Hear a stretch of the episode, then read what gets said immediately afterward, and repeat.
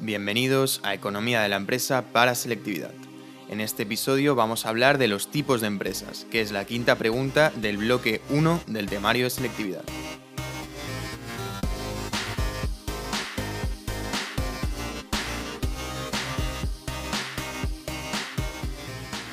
Bueno, esta pregunta es la más extensa del bloque y puede resultar algo confusa. Pero ya sabéis que si os queda cualquier duda nos podéis enviar un email a economiaparaselectividad.gmail.com. Además, en los apuntes escritos que tenemos disponibles hemos añadido un esquema de los tipos de empresa para acabar de aclararlo. Y bueno, ya entrando en materia, tenéis que decir que la economía es la ciencia que se ocupa de la forma en que se administran y se aprovechan unos recursos escasos para satisfacer las necesidades ilimitadas de los agentes económicos, que son las empresas, las familias y el sector público. Estas necesidades se satisfacen mediante las diferentes actividades económicas, es decir, la producción, la distribución y el consumo. Aún así, la actividad económica más importante es la producción, porque sin ella las otras dos no serían posibles, es decir, sin producción no hay ni distribución ni consumo. Por tanto, una empresa se define como la unidad económica de producción que combina los diferentes factores productivos, es decir, los recursos naturales, el trabajo y el capital, para crear bienes y servicios, y estos bienes y servicios se ponen a disposición de los consumidores. Este proceso generalmente se organiza y coordina bajo situaciones de riesgo. Además, la empresa pretende crear riqueza cuando pone estos bienes y servicios a disposición del consumidor. Y esto lo hace a través de otra actividad económica fundamental que es la distribución. Bueno, con esto ya acabamos la introducción de la pregunta, que si os habéis dado cuenta es la misma que el resto de preguntas de este bloque, menos la primera, menos el 1.1, y ya entramos con lo que vendría a ser los tipos de empresa. Tenéis que decir que las empresas adquieren una forma jurídica a la hora de su constitución. Según esta forma jurídica, distinguimos entre empresas individuales y sociedades. En las empresas individuales, la empresa tiene personalidad física, mientras que en las segundas, es decir, las sociedades, existe una diferencia entre la personalidad jurídica y las personas físicas que la componen. Vamos a empezar explicando las empresas individuales. Las empresas individuales tienen diferentes características en común, porque hay varios tipos, como ya veréis. Por ejemplo, sus propietarios son personas físicas sin personalidad jurídica. Además, no se requiere ningún capital mínimo para constituirlas. Su materia mercantil se rige por el Código de Comercio y sus derechos y obligaciones por el Código Civil. La razón social de las empresas individuales tiene que coincidir con uno de los nombres del titular o de los socios. Además, su responsabilidad es ilimitada, esto quiere decir que el propietario o los propietarios de la empresa tienen que responder con todo su patrimonio de las deudas, esto es muy importante, y además tributa por el IRPF, es decir, el impuesto sobre la renta de personas físicas. Después, aparte de estas características comunes, cada tipo de empresa individual, es decir, el empresario individual, la comunidad de bienes y la sociedad civil privada, tiene unas características concretas, que ahora vamos a explicar. Primero de todo, el empresario individual, que se le conoce comúnmente como autónomo, es una persona física que lleva a cabo una actividad comercial, industrial o profesional, y lo puede hacer en nombre propio o por medio de una empresa. Además, tiene que ser mayor de edad y tiene que tener control total de la empresa y de su gestión. Esta forma, es decir, los autónomos, es una forma ideal para pequeñas empresas porque las gestiones necesarias para constituirse son mínimas. Además, los autónomos pueden decidir asociarse de forma sencilla mediante una comunidad de bienes, que, vendría a ser el segundo tipo de empresa individual. En este caso, la propiedad de los bienes y derechos es compartida, a diferencia de, de los autónomos. Y esta, esta propiedad la comparten todas las personas físicas propietarias de la empresa. Cuando se constituye una empresa de este tipo, es decir, una comunidad de bienes, es imprescindible crear un contrato privado. Y en este contrato privado se tienen que recoger la naturaleza de las, aportaciones perdón, de los participantes y el porcentaje de la aportación de cada socio ante las pérdidas y ganancias correspondientes, ¿vale? Además, los socios tienen que aportar bienes obligatoriamente y después de aportarlos se constituye ya lo que sería la comunidad de bienes mediante una escritura pública. El otro tipo de asociación son las sociedades civiles privadas, que se basan en un contrato por el cual dos personas, como mínimo, ponen en común dinero o bienes con el fin de repartir los beneficios. Estas serían las empresas individuales, es decir, los autónomos, la comunidad de bienes y las sociedades civiles privadas. Bueno, ahora pasamos a las empresas sociedad que se dividen en sociedades civiles públicas, sociedades mercantiles y sociedades mercantiles especiales. Haciendo referencia a sus características, es decir, a las características generales de las empresas sociedad, tenemos que decir que tienen personalidad jurídica es decir, que adquieren una personalidad, una personalidad perdón, diferente a la de sus empresarios. Y estas sociedades se tienen que inscribir en el registro mercantil y constituirse públicamente ante notario. Además están formadas por uno o más socios. Bien, explicando ya los diferentes tipos de empresas sociedad, encontramos la sociedad civil pública, que se caracteriza principalmente porque los acuerdos entre los socios son públicos. Después tenemos la sociedad mercantil, donde los socios ponen patrimonio en común para explotar una empresa, pero con el objetivo de obtener unos beneficios y de repartirse las ganancias, obviamente. Después, dentro de estas sociedades mercantiles encontramos las personalistas y las capitalistas.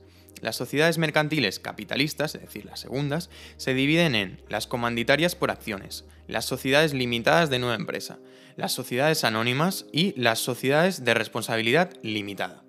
En este tipo de empresas, el capital aportado por cada socio es más importante que su personalidad individual. Además, tributan por el, impuesto sobre sociedades. La razón social debe ser el nombre y apellido de alguno de los socios, seguido de las siglas SA, SRL o SLNE. Y además deben inscribirse en el registro mercantil. Ahora vamos a pasar a explicar la sociedad de responsabilidad limitada, que se encuentra dentro de las sociedades mercantiles capitalistas, es decir, es uno de sus tipos, como ya hemos visto. Esta sociedad se ajusta a un modelo de empresa formada por pocos socios y se rige por la ley de sociedades de capital. Bueno, hablando de sus características, la empresa debe estar formada por un socio como mínimo, como todas las que ya hemos visto, menos los autónomos, que puede ser persona física o jurídica. Pero aún así su responsabilidad se limita al capital aportado por cada socio. Además, el capital social se divide en participaciones, que son partes iguales acumulables e indivisibles, perdón, con transmisión restringida. Esto quiere decir que si alguno de los socios tiene intención de traspasar estas participaciones, debe comunicárselo a los otros socios, además debe comunicarle el número de participaciones que se, que se traspasarán, el precio de estas participaciones y la identidad de quien las adquirirá. Si un socio las quiere obtener, como es normal, tiene preferencia sobre una persona ajena a la empresa, aunque se tiene que realizar mediante un documento público. Para constituir una sociedad de responsabilidad limitada, el capital mínimo es de 3.000 euros y además debe ser desembolsado totalmente en activos. Esta constitución se tiene que incluir en los estatutos de la sociedad. Asimismo, existe un órgano social que está formado por la Junta General y los administradores. La Junta General es un órgano de deliberación y decisión que aprueba cuentas anuales, modifica los estatutos, decide la fusión o disolución de la sociedad, nombra y destituye administradores, etc. Y después están los administradores que los administradores no tienen por qué ser socios, pero sí deben ejercer su cargo el tiempo que se les haya acordado y se deben guiar por las normas de las sociedades anónimas para llevar a cabo las cuentas anuales. Por último, los socios tienen derecho a participar en la repartición de beneficios y el patrimonio en caso de liquidación, al tanteo para adquirir una participación de otro socio, a ser administradores y a acceder a la información de los periodos existentes a las escrituras. Con esto acabamos las sociedades de responsabilidad limitada y pasamos a las sociedades limitadas de nueva empresa, que sirven para constituir una empresa de manera rápida y sencilla. Por tanto, son ideales para los emprendedores ya que reciben un aplazamiento de impuestos durante los primeros años. Además, incluyen todo tipo de actividades desde la agricultura hasta el turismo. Y con esto ya hemos dicho todo lo importante de este tipo de sociedades. Y pasamos a explicar las sociedades anónimas. Estas sociedades están reguladas por el Real Decreto Legislativo 1-2010 y son la mejor opción para grandes empresas, ya que el número de socios es ilimitado. En caso de que sea un solo socio el propietario, se, se denomina sociedad anónima unipersonal. Además, su responsabilidad es limitada en cuanto al capital aportado, que este capital aportado debe ser como mínimo de 60.000 euros, que si lo comparamos con las sociedades de responsabilidad limitada, pues es una cantidad mucho mayor. Además, debe ser desembolsado en un 25% tanto si la sociedad es simultánea, es decir, de desembolso total, o sucesiva, si se desembolsa una parte. Los órganos de las sociedades anónimas, que se abrevia SA, son la Junta General y los administradores, que estos últimos toman decisiones de gestión. La Junta General, la primera, es un órgano complejo que se encarga de debatir las cuestiones de más relevancia de la empresa. Debido al gran tamaño de las empresas, frecuentemente se divide en tres subjuntas. Estas tres subjuntas son la Junta General Ordinaria, perdón, la Junta Extraordinaria y la Junta Universal. La Junta General Ordinaria censura la gestión social, aprueba las cuentas del ejercicio anterior y resuelve la aplicación del resultado, siempre y cuando haya sido convocada por los administradores. Después, la Junta Universal tiene que ser aceptada por todos los asistentes, además debe estar presente el capital social y puede tratar cualquier asunto. El capital social de las sociedades anónimas se divide en acciones, que son propiedad de los socios de la empresa. los accionistas, es decir, los propietarios de las acciones, tienen derecho a participar en el reparto de los beneficios sociales, que se conoce como dividendos activos, y en el patrimonio liquidado en función de su participación. Además, tienen derecho preferente de suscripción a la emisión de nuevas acciones, es decir, preferencia a la hora de adquirir nuevas acciones, tienen derecho de asistencia y voto a las juntas, pero siempre en proporción al número de acciones de las que sean titulares, tienen derecho a impugnar los acuerdos sociales y por último, tienen derecho de información sobre los asuntos a tratar en la junta de accionistas. Cuando se adquiere una acción se representa mediante un título físico o mediante anotaciones en cuenta, que son inscripciones contables en que se consigna el número de acciones de cada socio y sus transmisiones pertinentes. Con esto ya hemos acabado lo que vendría a ser el cuerpo de la pregunta y pasamos a la conclusión.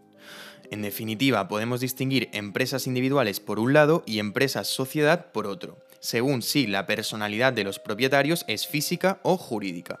Además, cada tipo de empresa tiene unas características específicas, de entre las que destacan el capital mínimo requerido, el número de socios, los estatutos, la división del capital social, etc.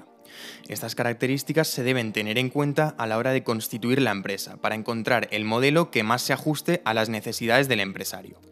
Y con esto ya hemos acabado la pregunta de los tipos de empresa, que es la quinta pregunta del bloque 1, la empresa del temario de selectividad.